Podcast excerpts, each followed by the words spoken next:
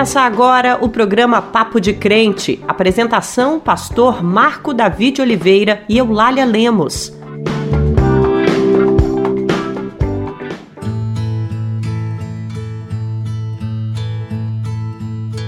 A paz do Senhor, meu irmão, a paz do Senhor, minha irmã. Que a paz do nosso Senhor, que excede todo entendimento, esteja com todos nós. A paz do Senhor, Eulália. A paz do Senhor, pastor Marco Davi. A paz do Senhor, meus irmãos. Queridos irmãos, em Cristo Jesus, nosso Senhor, vocês se lembram do que diz Atos 6, versículos 3 ao 6? Diz assim: Escolhei dentre vós sete homens de boa reputação, cheios de espírito e de sabedoria, aos quais encarregaremos deste serviço. E quanto a nós, nos consagraremos à oração e ao ministério da palavra. O parecer agradou a toda a comunidade e elegeram Estevão, homem cheio de fé e do Espírito Santo, Filipe, Prócoro, Nicanor, Timão, Pármenas e Nicolau, prosélito de Antioquia, e os apresentaram perante os apóstolos. E estes, orando, lhes impuseram as mãos. Então, meus queridos irmãos e irmãs, este é o relato bíblico de uma eleição realizada democraticamente. Os crentes decidiram juntos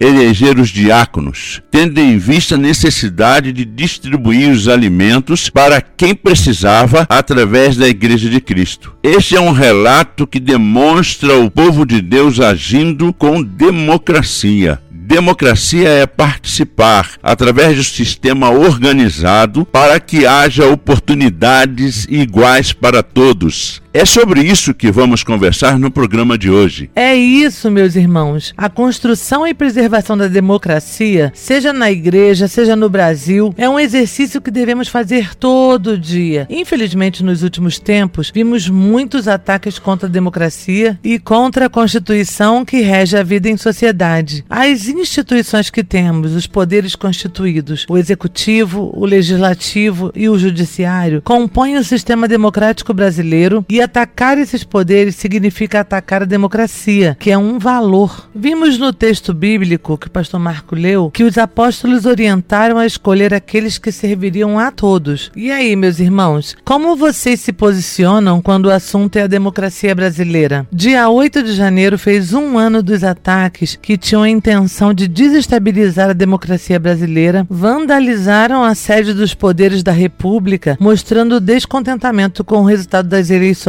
mas a maioria do povo escolheu. E se escolheu, essa vontade deve prevalecer. Sobre isso, a jornalista Fernanda Fonseca irá conversar com o professor da Universidade Federal do Rio de Janeiro, Josué Medeiros, que é cientista político e nos fará entender um pouco mais sobre o valor da democracia. E ainda teremos música para louvar a grandiosidade do nosso Deus, a mensagem do pastor Ariovaldo Ramos, o giro de notícias e o dizem por aí. E agora vamos orar, pastor? Sim, querido Olária, vamos orar, vamos conversar conversar com o Senhor. E você que está nos acompanhando, se puder, pare um momentinho, vamos conversar com o nosso Deus.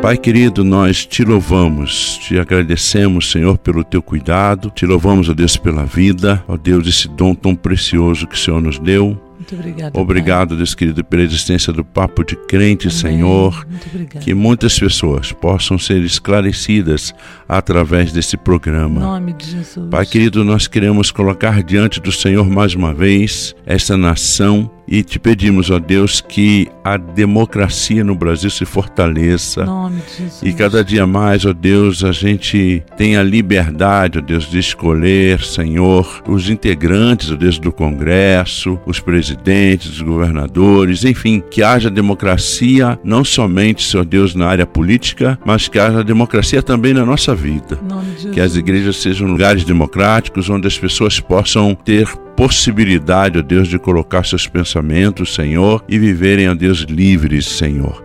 Derrama, ó Deus querido, a tua graça Deus, sobre essa nação.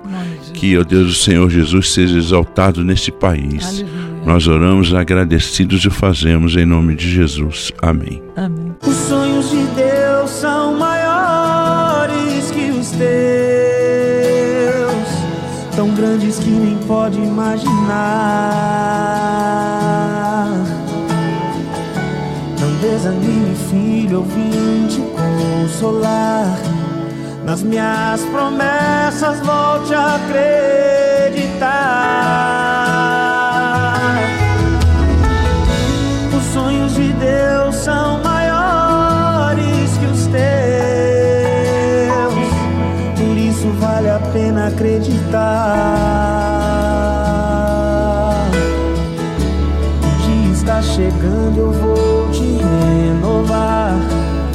Minha presença tu vais prosperar. E você acabou de ouvir Os Sonhos de Deus com o grupo Preto no Branco. O projeto de Deus é que todas as pessoas estejam envolvidas e participem com responsabilidade da tomada de decisões. Isso nos foi ensinado desde a igreja primitiva. É um princípio que serve para nossas igrejas e serve para nossa nação. Em Gálatas 3:28 diz que em Cristo não há judeu nem grego, escravo nem livre, homem nem mulher. Essa é uma declaração muito democrática, todos sendo tratados como iguais. O apóstolo Paulo, inclusive, cita escravos e mulheres que nem eram considerados naquele texto. Tudo deve ser para todos, é o que Paulo nos ensina. Também encontramos em 1 Coríntios 12 orientações para a comunidade cristã, onde são apresentadas as listas de dons do Espírito e vemos que há o princípio da distribuição. Deus dá dons a todos, mas não dá todos os dons para uma única pessoa, estabelecendo assim a igualdade e a interdependência. Precisamos uns dos outros todo o tempo, irmãos. Esses princípios não devem ficar restritos somente à vida da igreja, devem ser praticados e seguidos em toda a sociedade. Além de defendermos que todas as pessoas são iguais e devem ter os mesmos direitos, também defendemos que os pobres, as viúvas e os órfãos sejam acolhidos e amparados, que as crianças e idosos sejam respeitados e protegidos. Em nossa organização social, cabe ao Estado prover os direitos básicos para todos. Por isso, defender a democracia é o que nós evangélicos devemos fazer, meu irmão, minha irmã. A Bíblia nos orienta nessa direção. Vários princípios bíblicos contribuíram para a democratização do nosso país e com o avanço dos direitos humanos no mundo. A democracia foi ameaçada com os ataques ocorridos em 8 de janeiro de 2023 milhares de pessoas invadiram e destruíram a Praça dos Três Poderes em um ato criminoso de vandalismo e de manifestação contrária à eleição democrática do atual presidente. Em 6 de janeiro de 2021, nos Estados Unidos, o Capitólio também viveu uma invasão e vandalismo sob alegação de que houve fraude nas votações, o que nunca foi comprovado. Pelo contrário, foi desmentido pelas principais autoridades dos Estados Unidos. E vale dizer, pastor, que a democracia não existe para que seja respeitada somente a vitória de um grupo ou que somente a nossa visão da sociedade seja respeitada. A democracia é a vontade da maioria. Além disso, a democracia permite que nós, evangélicos, sejamos respeitados nas nossas crenças e princípios, assim como outros grupos religiosos também devem ser respeitados, irmãos. Fomos nós que demos início à luta pela liberdade religiosa quando os primeiros evangélicos chegaram aqui no Brasil, que era uma nação oficialmente católica que não reconhecia outras expressões de culto. Precisamos lembrar, irmãos, que a democracia existe para que crenças e ideias diferentes sejam respeitadas e convivam em paz e harmonia. Vamos ouvir agora a nossa jornalista Fernanda Fonseca entrevistando o cientista político Josué Medeiros. Agora é com você, Fernanda. Olá, Eulália. Olá, pastor Marco Davi. Eu conversei essa semana com o professor Josué Medeiros, que é cientista político e professor na UFRJ, na Universidade Federal do Rio de Janeiro, e também no programa de pós-graduação de Ciências Sociais da Universidade Federal Rural do Rio de Janeiro. Professor, muito obrigada por aceitar o convite do programa Papo de Crente. Hoje a gente vai conversar um pouquinho sobre democracia e eu já vou iniciar nossa entrevista, professor, perguntando o que é democracia. Oi, Fernanda, tudo bem? Eu que agradeço pelo convite. A democracia é o voto, né? A cada quatro anos a gente vota para presidente, a cada quatro anos a gente vota para deputado, a cada quatro anos a gente vota para prefeito. Então a democracia é a gente pelo voto escolher quem nos governa. Então a democracia é o governo também nesse sentido. Mas a democracia também é uma prática, né? É uma atuação nossa cotidiana.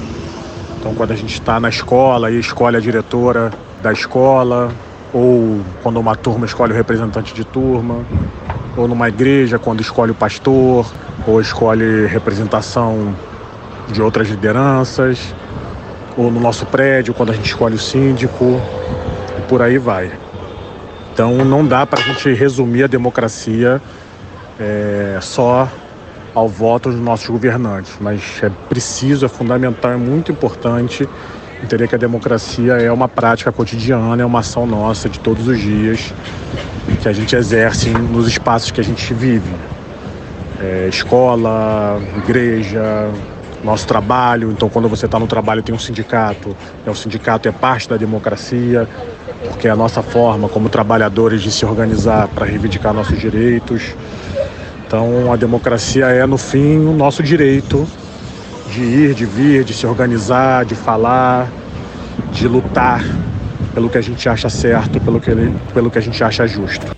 E por que a democracia é o melhor sistema para nós? Porque é um sistema que permite que a gente lute pelo que a gente acha certo, que a gente lute pelo que a gente acha justo, que a gente se organize, que a gente tenha voz, né, que a gente possa debater aquilo que a gente acha melhor para a nossa sociedade, que a gente possa criticar aquilo que a gente acha errado.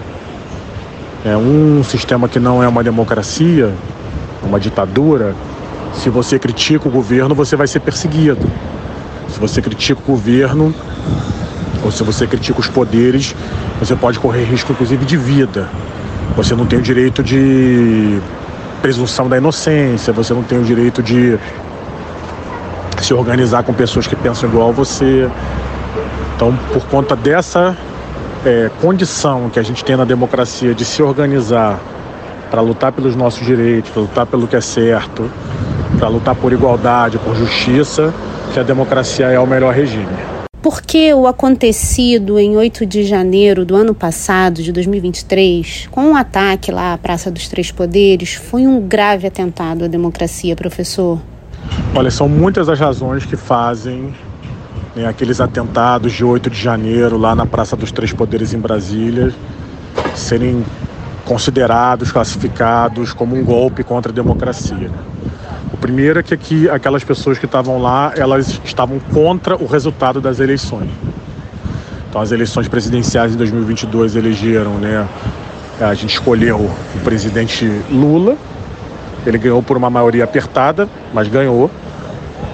É, imediatamente, né? Todos os governadores, o STF, é, as principais lideranças do mundo reconheceram o presidente Lula como o presidente eleito e o ex-presidente Bolsonaro, que na época era o governante, não reconheceu o resultado das eleições. E ficou desde então alimentando um movimento que era um movimento de não reconhecimento. Esse movimento de não reconhecimento ele em si já é antidemocrático, mas ele fica pior quando ele vira um movimento violento, que ataca as instituições para tentar mudar o resultado da eleição. Foi isso que aconteceu no 8 de janeiro. Isso já tinha acontecido em dezembro de 2023, né, os, os ouvintes devem lembrar que teve um atentado à bomba no aeroporto de Brasília por é, militantes bolsonaristas que não reconheciam o resultado da eleição. E veio à tona no 8 de janeiro, com as caravanas vindo do Brasil inteiro, né, em ônibus pagos por empresários, por madeireiros, por fazendeiros, para naquele dia tentar invadir a Praça dos Três Poderes, provocar um caos e com isso é, fazer com que os militares, militares assumissem o poder no Brasil e destituíssem o presidente Lula. Então, por tudo isso, o que aconteceu no 8 de janeiro foi um grave golpe contra a democracia, felizmente derrotado. Professor Josué, mais uma vez, muito obrigada por aceitar o convite do programa Papo de Crente. É um prazer enorme ter o senhor conosco. Aquele que tem os meus mandamentos e os guarda.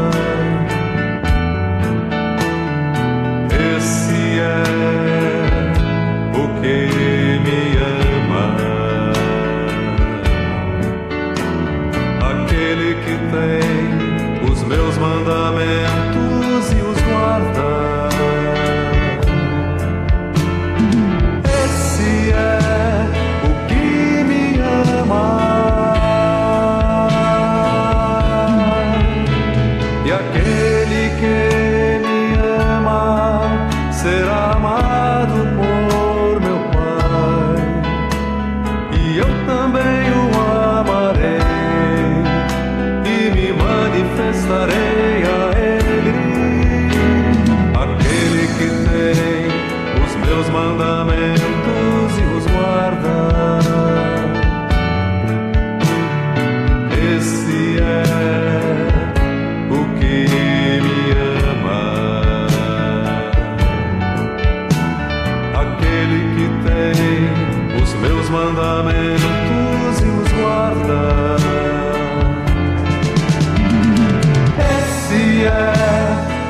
Você acabou de ouvir Aquele que tem os meus mandamentos com o grupo Semente.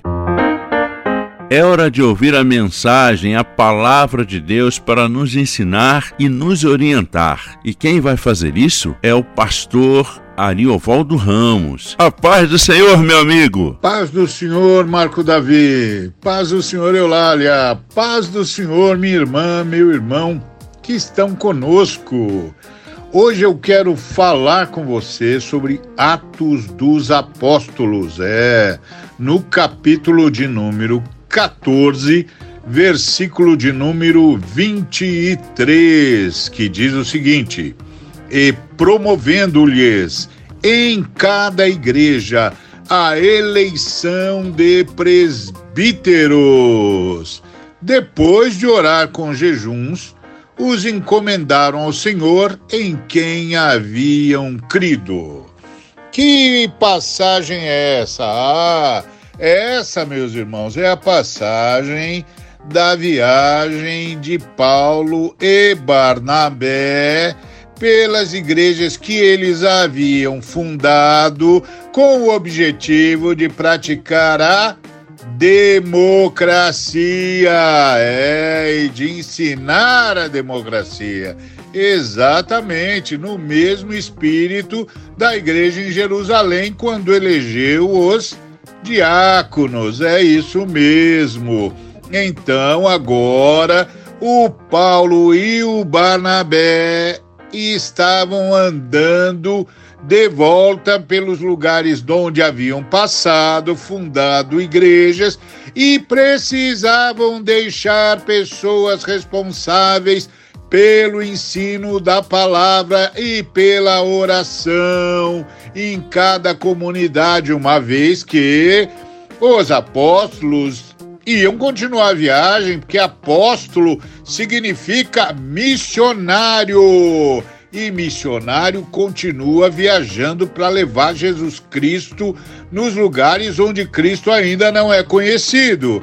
Então, como eles tinham de continuar, eles precisavam deixar no lugar deles pessoas que continuassem o trabalho de expor as Escrituras e de levar a comunidade à oração e à fraternidade. E aí então eles foram de igreja em igreja que haviam fundado para que as igrejas elegessem presbíteros. A palavra presbítero significa o mais velho, a mais velho, o mais experiente, a mais experiente, aqueles que demonstraram com a sua vida o conhecimento da palavra de Deus e, acima de tudo, o conhecimento da pessoa de Jesus Cristo, por meio de quem a Trindade, o Deus eterno, fala a nós. E, portanto, meus amados irmãos e irmãs, a igreja sempre escolheu desde sempre a democracia a ideia de que a vontade de Deus passa pelas eleições, passa pelo povo, claro, um povo educado, segundo a palavra de Deus, um povo que sabia, no caso da eleição dos presbíteros, que qualidades pessoas podiam eh, teriam de ter para serem, portanto, presbíteros e presbíteras. E é assim que eles fizeram. Então os apóstolos passaram, os missionários passaram por essas igrejas, sim, missionários, Paulo e Barnabé passaram nessas igrejas que haviam fundado, ensinaram os irmãos sobre as qualidades que os presbíteros e presbíteras deveriam ter e então promoveram uma eleição. É, pediram que os irmãos e irmãs das igrejas locais dissessem que pessoas se enquadravam naquelas qualificações. Usaram a democracia a partir de uma construção comunitária para saber a vontade de Deus. Portanto, a igreja sempre privilegiou a democracia. E nós queremos hoje dar honra aos missionários, aos nossos apóstolos, sustentando a democracia nas nossas nações. É, a gente tem visto por aí, viu, meus irmãos, muito ataque à democracia. Mas a democracia, de fato, veio à tona como uma um governo do povo, pelo povo e para o povo, onde cada pessoa vale um voto, veio à tona com a igreja em Jerusalém e com as demais igrejas fundadas pelos outros missionários, e aqui nós estamos vendo as fundadas pelos missionários Paulo e Barnabé. Por isso, todas as vezes que você ouvir sobre a recusa à democracia, um ataque à democracia ou a negação da democracia, saiba que democracia foi algo que Deus escolheu para, por meio da democracia, levar os irmãos a fazer a vontade dele, elegendo as pessoas melhor qualificadas para levar a palavra, a oração e a fraternidade na igreja. Sim, nós estamos falando das nações, é outra realidade, é uma realidade cidadã, uma realidade de luta pela igualdade, pela justiça. É nisso que precisamos pensar quando elegemos, mas não podemos jamais abrir mão de eleger. Que Deus abençoe você. Dizem por aí, dizem por aí, dizem por aí, dizem por aí, dizem por aí, dizem por aí. Eulália, tudo bem? Aqui é Ludmilla de Anchieta. Me tira uma dúvida. Tem o nome da SPC, cancela o CPF e o Bolsa Família? Eu vi nas redes sociais falando sobre isso e me bateu uma dúvida. Acontece de verdade? A paz do Senhor, minha irmã, mas isso não é verdade. Isso é mais uma fake news, uma mentira divulgada como notícia para confundir as pessoas. O Ministério do Desenvolvimento e Assistência Social, Família e Combate à Fome fez um alerta contra essas falsas informações que estão circulando nas redes sociais e afirmou que estar com o nome sujo na praça por questões financeiras não cancela o CPF junto à Receita Federal e nem mesmo corta benefício dos programas sociais do governo federal. Disse ainda que os brasileiros devem sempre ficar atentos às informações que constam no extrato de pagamento do programa Bolsa Família e aqueles que dispõem o aplicativo do programa Bolsa Família e Caixa Tem. Esses são os locais onde o governo federal alerta sempre sobre as inconsistências que são encontradas no CPF do titular do programa ou de alguém da composição familiar. Uma alternativa é consultar o aplicativo do Cadastro Único ou procurar a gestão do município e você tem uma terceira opção que é ligar para o Disque Social 121. Se você recebeu alguma informação e desconfiou dela, mande para nós que vamos verificar e esclarecemos sua dúvida. Anote o número do nosso WhatsApp e nos envie sua mensagem. O número é 11 95094 8831. Cante agora conosco a canção Grandes Coisas Estão por Vir com o cantor Fernandinho. Tu és o Deus dessa terra, és o rei desse povo, és o Senhor da nação. Tu és, tu és a luz desse mundo, esperança para os perdidos, tu és a paz para os cansados.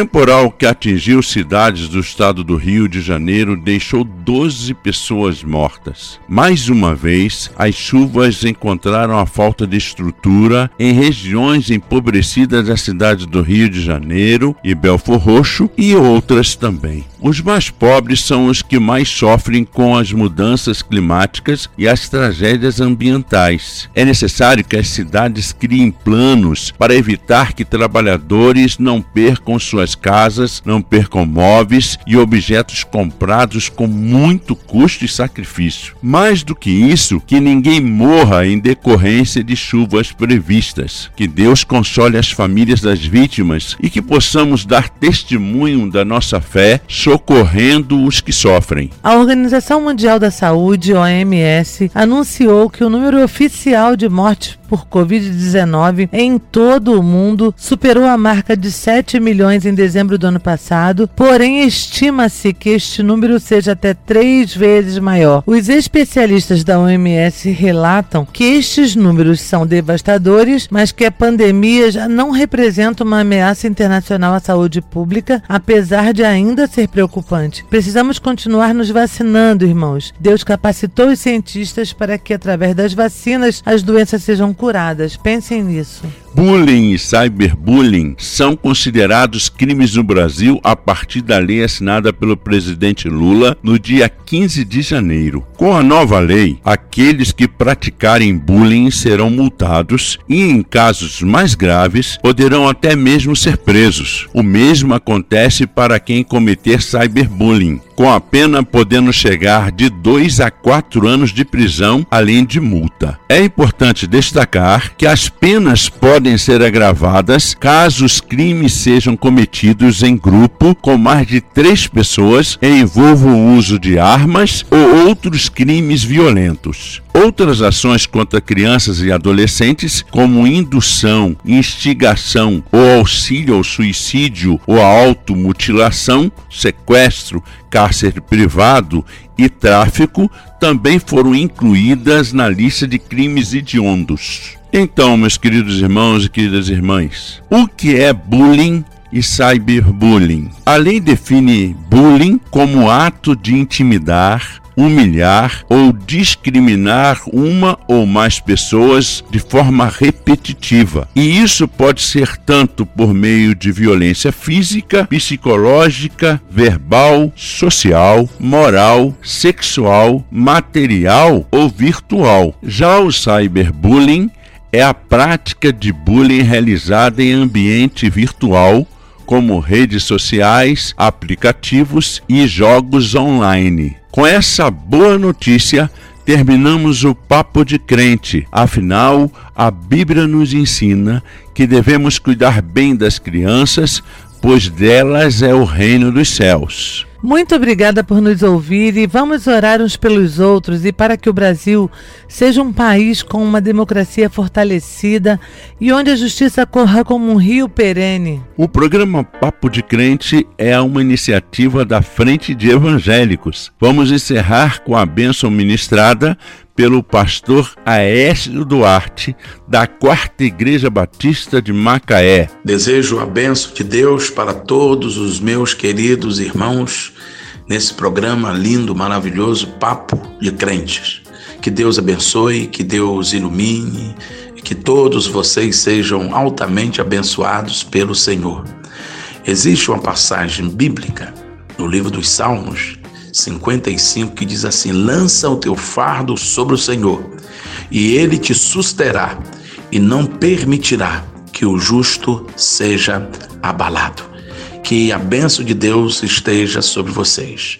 Que a graça do nosso Senhor e Salvador Jesus Cristo, que as consolações do Espírito Santo seja sobre os irmãos. Que o amor eterno do nosso Pai esteja espalhado sobre toda a face da terra, hoje e eternamente. Amém. Deus abençoe todos vocês. Amém. Até a próxima semana. Que Deus os abençoe. Você ouviu o programa Papo de Crente.